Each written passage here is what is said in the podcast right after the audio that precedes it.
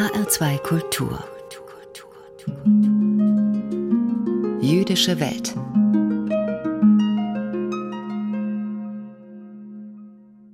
In der letzten Sendung habe ich Ihnen über das Judentum als eine Religion des Lebens erzählt und von dessen Leitmotiv, das da lautet: Wähle das Leben. Oder anders ausgedrückt, Lechaim, auf das Leben.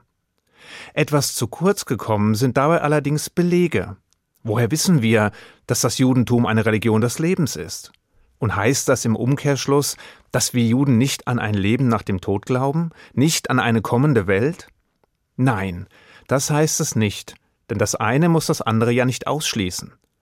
Aber dennoch gilt es, Prioritäten zu setzen, und die liegen nun einmal im Hier und Jetzt und nicht im Dann. Die Torah selbst enthält dazu so manches, das die Stoßrichtung ohne jeden Zweifel vorgibt.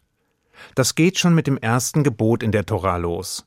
In der Schöpfungsgeschichte gibt der Ewige dem ersten Menschenpaar als Archetypen den Auftrag mit Seid fruchtbar und vermehret euch.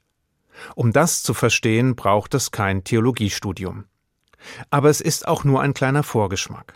Im fünften Buch Moses wird es noch deutlicher. Dort heißt es Ich habe vor dich hingegeben das Leben und den Tod, den Segen und den Fluch. Wähle das Leben, damit du lebst, du und deine Nachkommen. Außerdem gibt es den bekannten Grundsatz von Pikuach Nefesh, was so viel heißt wie das Behüten der Seele. Dieses elementare Prinzip zielt vor allem auf den Schutz und die Bewahrung des Lebens ab. Im dritten Buch Moses heißt es dazu, und wahret meine Satzungen und meine Vorschriften, die der Mensch tue, dass er durch sie lebe. Das heißt, dass er durch sie lebe und nicht durch sie sterbe. Der Talmud ergänzt diese Passage und erklärt, dass die Gesetze der Torah nur dann Verbindlichkeit entfalten, wenn ihre Befolgung nicht zum Tode führt. Nahezu alle Gesetze, Vorschriften und Handlungsanweisungen des Judentums stehen damit unter dem Vorbehalt, dass man durch sie lebe. Zwar gibt es bekanntermaßen keine Regel ohne Ausnahme, so dass sich auch in diesem Fall drei Ausnahmen finden, doch diese ändern nichts an dem grundlegenden Prinzip. Nein, sie bestätigen die Regel vielmehr.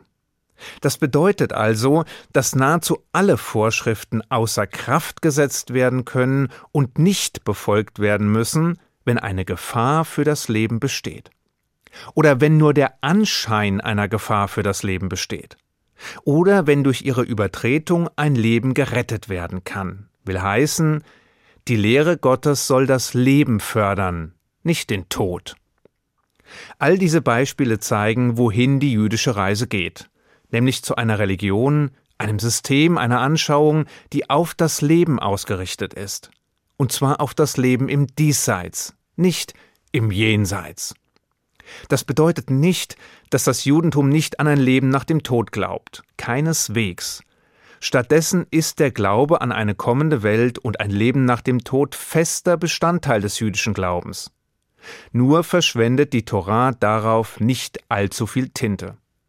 Es gibt hier und da ein paar Andeutungen, gerade genug, um nicht an dem Prinzip zu zweifeln, mehr aber auch nicht. Denn die Torah ist die Lehre des Lebens. Und genau das will sie auch sein. Sicher, die Mystiker und die Kabbalisten beschäftigen sich in ihren Schriften eingehend mit dem, was nach dem Tod kommt.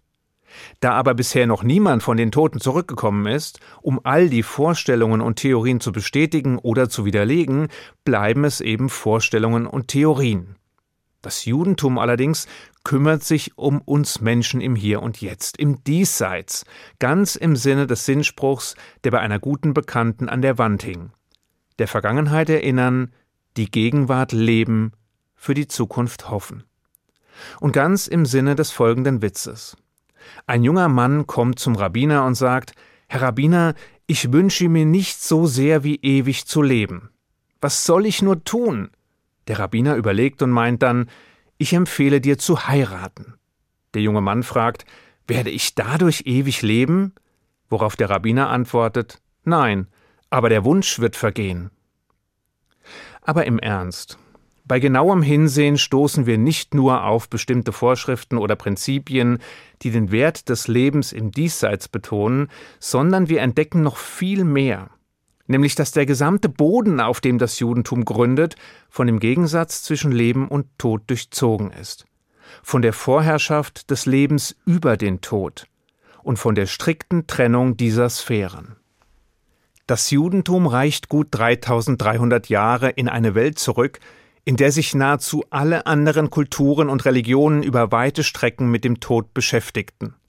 Durch Mythen und Rituale, durch Praktiken und Zeremonien, durch Menschenopfer, Zauberei, Wahrsagerei, Todeskulte und vieles mehr. Das Judentum wuchs außerdem im damaligen Ägypten auf, einer Zivilisation, deren eindrucksvollste Bauten, also die Pyramiden, vor allem anderen Grabmäler für die Pharaonen waren deren Bibel das Buch des Todes war und deren Priester sich über weite Strecken mit dem Tod und dem Danach befassten. In diese Zeit und in diese Welt schlug die Torah eine Bresche für das Leben.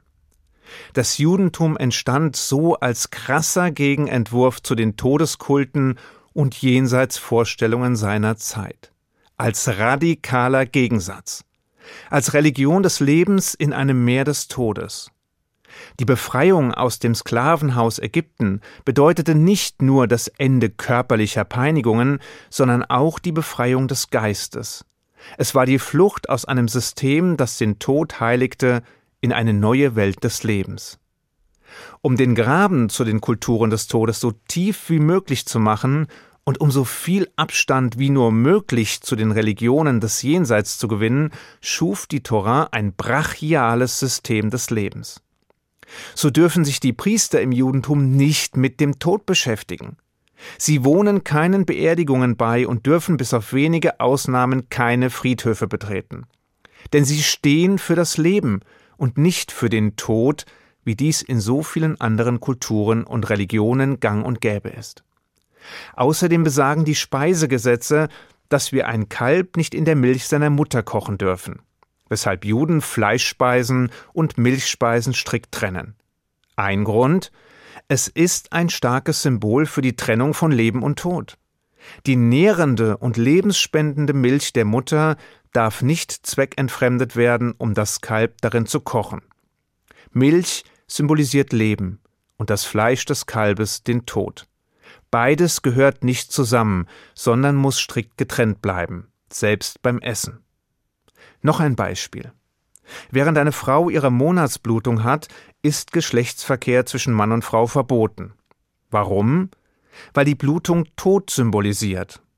Wäre die Eizelle der Frau befruchtet worden, hätte sie Leben hervorbringen können. Ohne Befruchtung allerdings wird sie während der Regel abgestoßen. Potenzielles Leben ist nicht entstanden.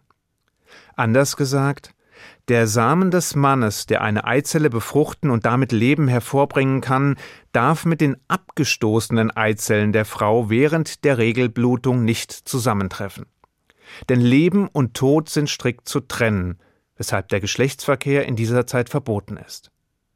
Das sind nur einige Beispiele, die zeigen, wie tiefgreifend das Judentum von diesen Vorstellungen durchdrungen ist, wie elementar die Abwendung vom Tod ist und wie grundlegend die Hinwendung zum Leben. Das Judentum ist eine Religion des Lebens. Eine jede Faser ist davon durchzogen. Deshalb wähle das Leben, liebe das Leben, auf das Leben, Lechaim. Ich wünsche Ihnen einen guten Shabbat. Shabbat Shalom.